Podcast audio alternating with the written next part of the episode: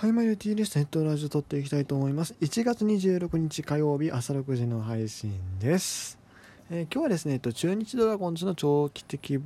目線長期的視点で戦力分析取っていきたいなというふうに思いますドラゴンズはこのオフはま吉見投手が引退してあとは何かあったっけ？動き的にはそんなに大きなのはなかったったかなというふうに思います、えー、引退とかもなんか逆に戦力獲得の方でね、えー、ベテランの福留選手が復帰されたというところでしょうか。まあドラゴンズだいぶこれでもね分かあのベテラン選手が多いなと。ねあの昨年ねこう1試合も出なかった藤井選手多分1試合も出てないよね。藤井選手がこう契約続行というところになってるのに、えー、ここにまたベテランの福留選手を取ってきたり、えー、他にも確かベテラン選手がいたような気がするパッと出てこないよねけどもいたような気がするんですがねいや嘘ですねそんなそんな大ベテランはいないけどただそうだあれだ外野の高年齢化がちょっと進んでるのにっていうところでしたね。はい。まあ、大島選手とか平田選手もちょっとずつこう、年を重ねてる。もう特に大島選手も30、いくつ ?30、5、6とかなってきてたよね。あの人、あれなんですよ。プロ入りが遅かったたはずなんで、大卒社会人なんでもう結構いい年なんですよね。そう、そんな中でまたこう、高齢の外野手また増やすのかとね 思ったりはしたんですけど、まあそれでお手本になるならば、まあ別にいいと思いますが、まあまあまあちょっとごめんなさい。前振りがちょっと長くなったんですが、まずちょっとこうドラフトの、ね、ところからね、振り返っていきたいなというふうに思います。2020年ドラフトですが、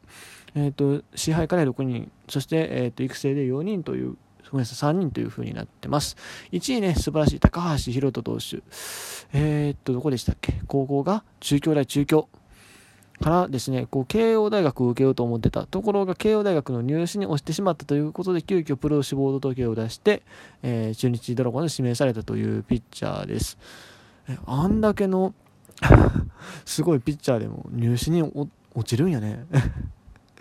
慶応ってこここうなんや。まあスポーツ推薦はないながらもねこうなんか特別入試で結構甘々みたいな話を聞いたりはするんですけども。まあ高橋投手は残念ながらそうはいかなかったということで。まあでも逆に？逆にというかまあ逆にですよね。こう志望球団一本釣りされましたね。志望球団も志望球団と言ってたわけじゃないですけど昔からこうもともと愛知の選手ということで、えーこう、やっぱり地元ドラゴンズ、憧れてた。まあ、特にね、このぐらいの年の子やったらギリギリ強いドラゴンズを知ってるかな、子供の頃やったら。ギリギリギリ知らんか。微妙なラインやな。この子何何年生まれなんやろ。えー、っと、2000、2000何年生まれ ?2002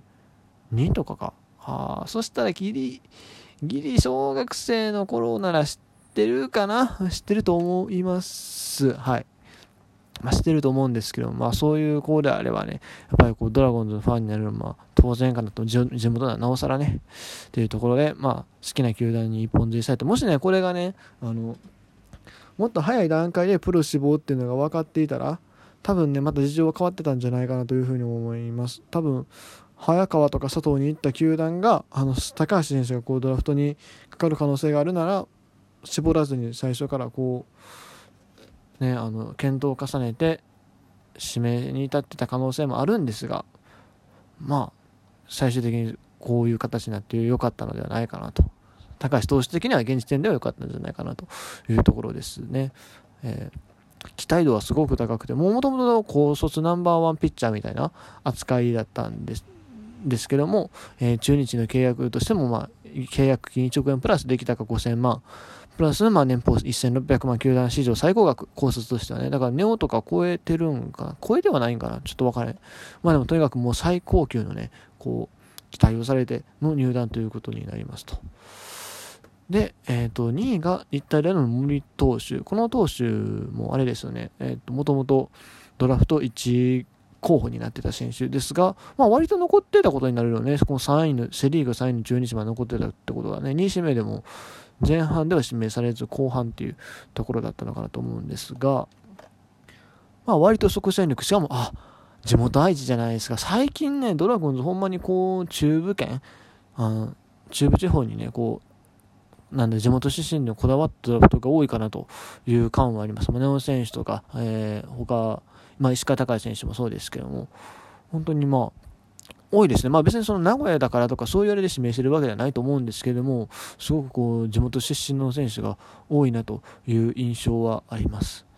えこのピッチャー、えー、と左やったかな？左のピッチャーで、え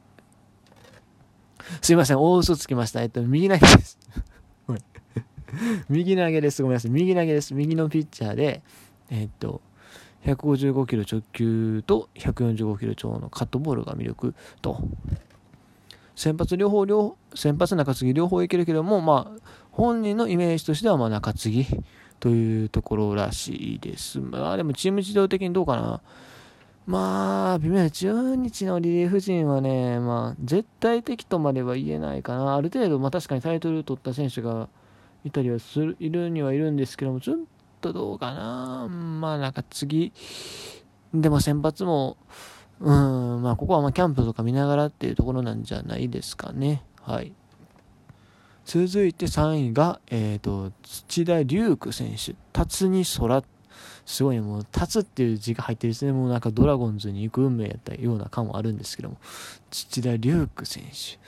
これショートの選手ですね。超高校級ショートという風に言われてる選手で、まあ、特にこう華麗な守備が魅力の選手というところですね。中学時代は学校で陸上部に所属し県大会県大会で走り高跳び6位という、まあ、そういう運動神経も持っているということです。ちなみに出身は米原なので米原まで来るとね正直大阪よりも名古屋の方が近かったりします。実はね。まあ、あんまり一本の電車で直通っていうのはないとは思うんですけどまあでも時間的には多分名古屋の方が近いはずですね。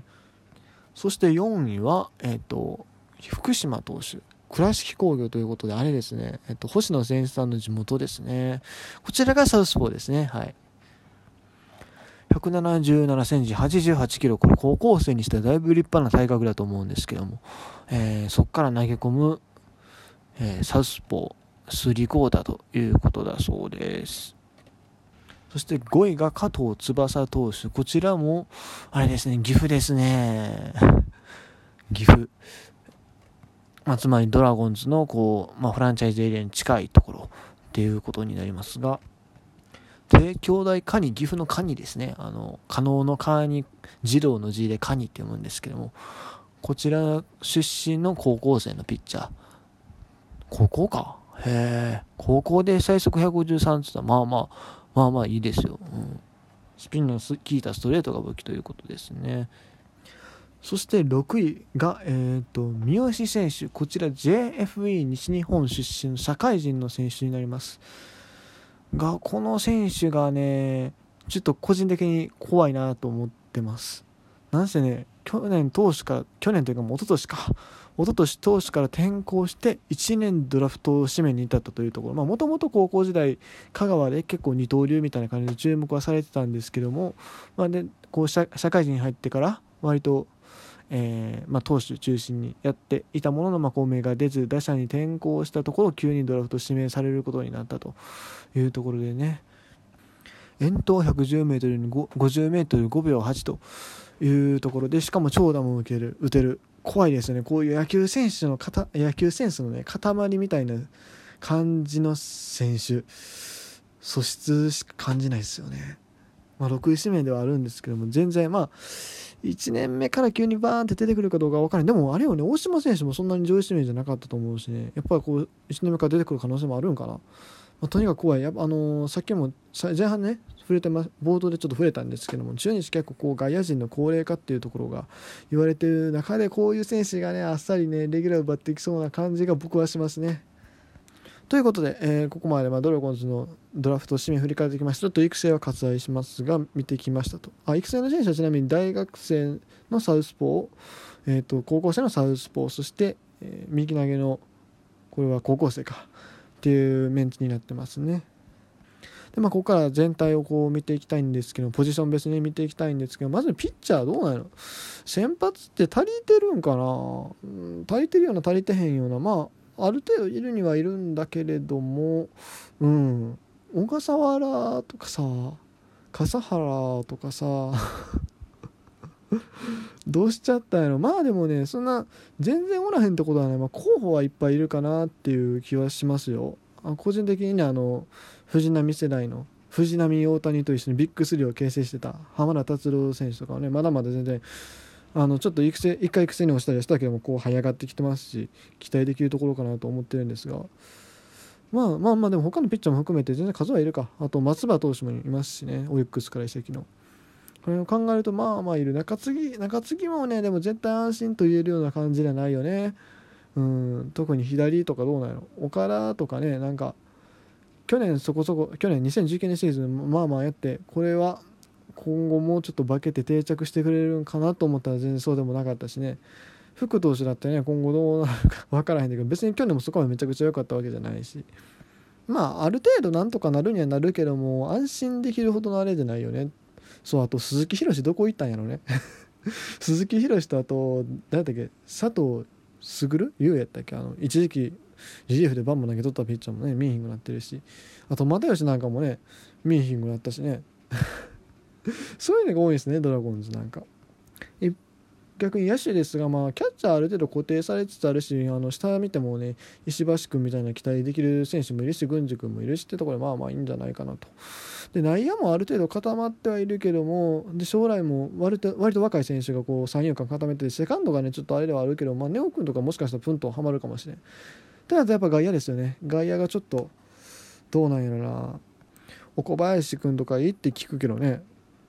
もともとピッチャーで指名された割に去年下で成績残してるからいきなり今年あたりバーンって出てくるかもしれんっていうのはあるんですが、まあ、全体的に見てこう少ないなって思ったのは二遊間ですね二遊間で若い選手がちょっと不足してるかなという印象を受けましたということで、えー、今日はこれ終わります。